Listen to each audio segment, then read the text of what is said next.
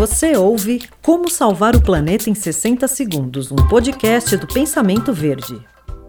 Você sabia que pelo menos metade do oxigênio da Terra vem dos oceanos? Por isso é tão importante preservar este ambiente e a sua biodiversidade. E cada um de nós pode contribuir para isso.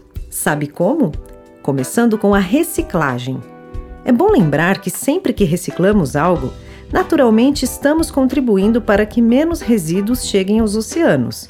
Além disso, a reciclagem também traz muitos outros benefícios, como a preservação dos recursos naturais, a economia de água e energia, além da geração de emprego e renda.